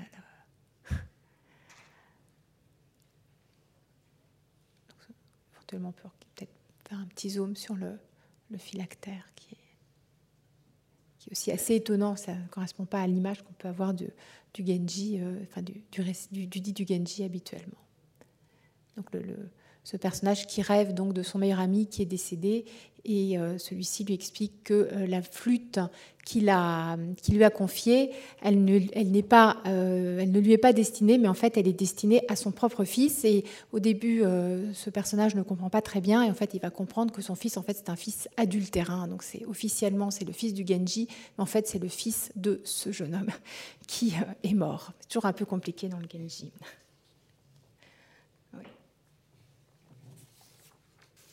Voilà, je vais juste terminer par euh, l'image, euh, la première image du neuvième volume, qui représente une, image qu'Estelle euh, vous a déjà présentée, qui est la danse de deux jeunes hommes.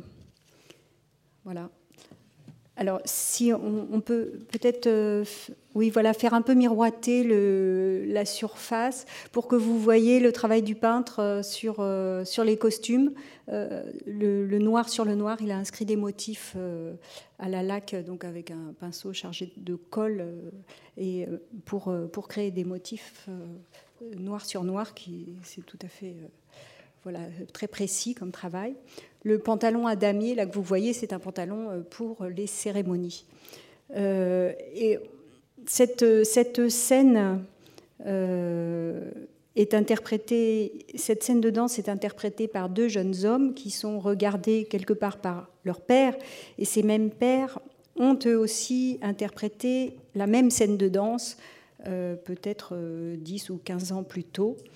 Et euh, donc le, texte évoque euh, bien évidemment cette, ces danses passées et hum, toute l'assistance est émue et euh, de nombreux souvenirs affluent à l'esprit du public.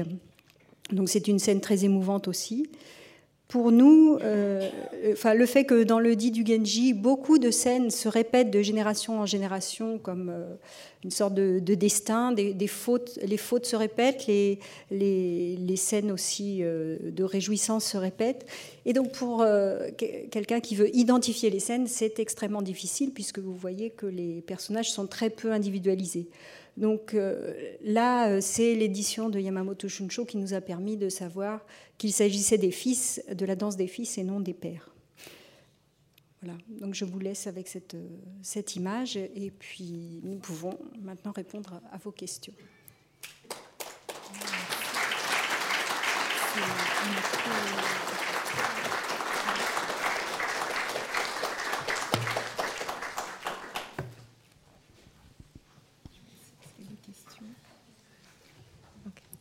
Est-ce qu'il y a des questions Sinon, euh, si on a cinq minutes, on peut peut-être regarder l'œuvre, mais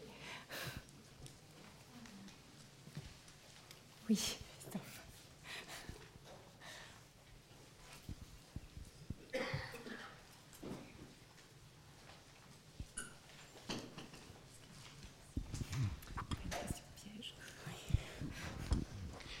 Merci beaucoup pour cette conférence très éclairante. Euh, ma question sera très simple. Euh, ce peintre du XVIIe siècle, donc, qui a créé cet ensemble euh, très impressionnant d'illustrations qui ont été des modèles pour des manuscrits, quelles ont été ses, propres sources? Puisqu'il a, effectivement, on le voit bien qu'il a, inventé un certain nombre de, scènes qui n'étaient pas traditionnellement représentées, mais j'imagine que lui-même s'est inspiré de, matériaux. Est-ce que vous avez des éléments à ce propos? Oui, tu veux parler de, des, sources utilisées par Yamamoto Shunsho, donc les sources utilisées par celui qui a fait l'édition gravée. Hein. Euh, à ma connaissance, c'est pas quelque chose qui a été étudié jusqu'à présent. Euh, c'est vrai qu'on n'a pas du tout parlé d'édition, euh, disons, de, des livres illustrés hein, de cette époque, parce que ça nous conduisait dans, une autre direction, mais euh, il est clair qu'il y a un certain nombre de, scènes, par exemple le personnage qui courait, qui, était à cheval sous la, la, tempête, ou bien les gens qui descendent euh, la rivière euh, en bateau. Donc il y a toutes sortes de scènes qu'on retrouve dans d'autres récits illustrés de la même époque. Hein. Donc là, enfin, Delphine Muller qui est ici pourrait plus peut-être faire de, donner des exemples, mais disons que je pense que le Yamamoto Shunsho c'est inspiré aussi de, l'air du temps, finalement, hein. mais il est quand même resté très proche du texte, euh, du roman. Il y a quand même quelque chose de particulier dans, ses illustrations. Il a quand même eu une lecture très, très rapprochée hein, du roman. Hein. Mais c'est vrai que c'est encore une, direction dans laquelle il faudrait euh, aller. Merci.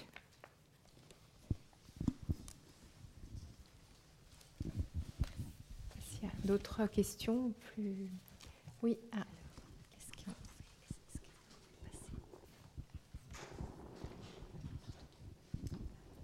Je voulais vous poser des questions sur les, pigments. Euh, vous avez parlé de la malachite, mais euh, je trouve qu'on ne voit pas beaucoup de bleu, d'une part. Et puis, euh, je me pose aussi la question sur les bordures haut et bas.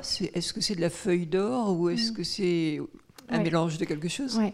Alors, le bleu qui est utilisé souvent, c'est de l'azurite. L'azurite, c'est un, matériau qui est encore plus précieux. Hein. Donc, les peintures avec de l'azurite, là, ce sont toujours des peintures de très, très, de très grand prestige. Euh, là, le, vert, c'est disons, le matériau le plus, enfin, le plus précieux qui est utilisé dans cet album. Donc ça explique l'absence de bleu. Et pour ce qui est du, des nuages, oui, c'est du semis de feuilles d'or.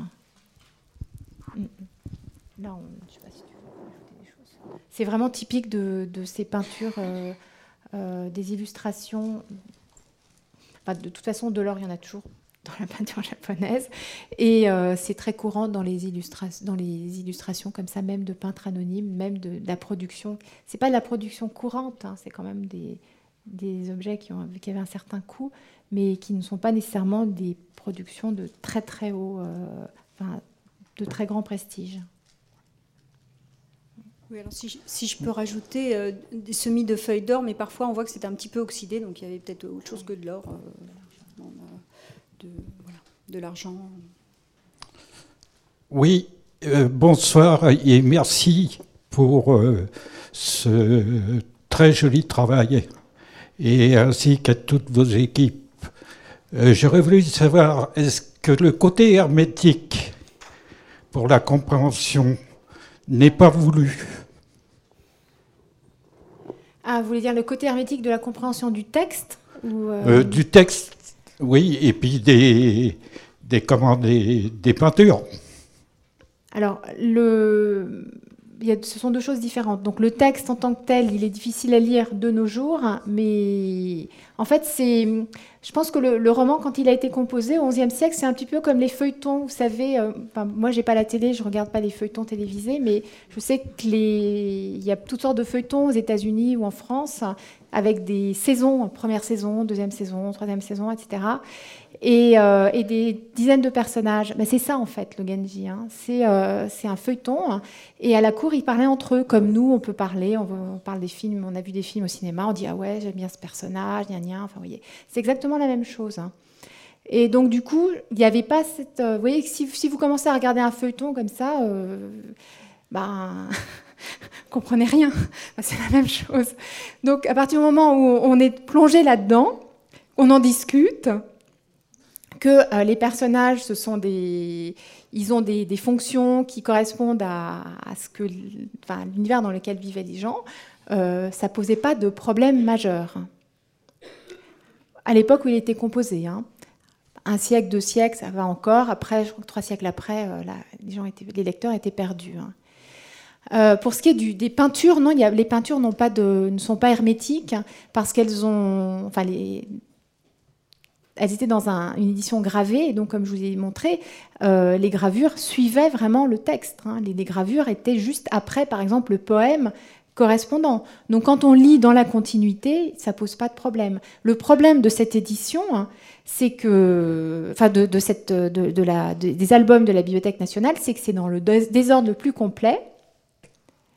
Et euh, que comme l'édition gravée a beaucoup de scènes qui sont originales, quand on n'a pas en tête les 226 gravures, et c'est quand même assez rare de les avoir en tête, on a beaucoup de mal à les identifier. Donc euh, ça a été la première euh, difficulté de, moi j'ai rencontré quand j'ai commencé à travailler dessus il y a une quinzaine d'années. Euh, c'est, ben voilà, qu'est-ce que c'est Comment est-ce que, comment, qu'est-ce qui est représenté? Mais c'est pas voulu. Hein euh, et puis Véronique a bien montré comment est-ce que le peintre a recomposé, enfin le, monteur a recomposé en tenant compte de ce côté binaire de l'album.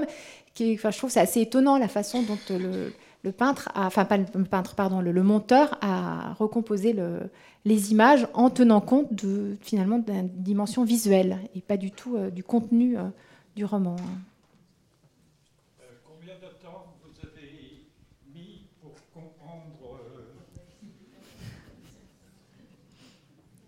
Comprendre quoi bah, euh, Les textes et puis euh, les peintures.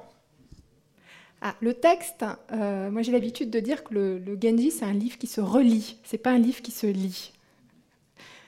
C'est-à-dire qu'à la première lecture, on comprend rien, mais ça devient intéressant à la deuxième lecture. Et la troisième lecture, c'est encore plus intéressant. Donc voilà. Euh, pour ce qui est des peintures, je ne sais plus. Hein. je ne peux pas vous dire combien de temps j'ai mis. Et puis euh, Véronique a beaucoup travaillé dessus ces dernières semaines, donc ou ces derniers mois, donc. Euh... Et c'est pas terminé.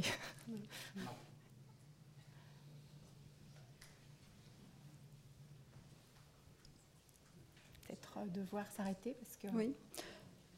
Donc si, si, certains veulent venir voir l'œuvre en deux minutes, ah non, on me fait signe que non. Donc voilà. Donc euh, voilà, bah, je vous remercie de votre intention. Merci.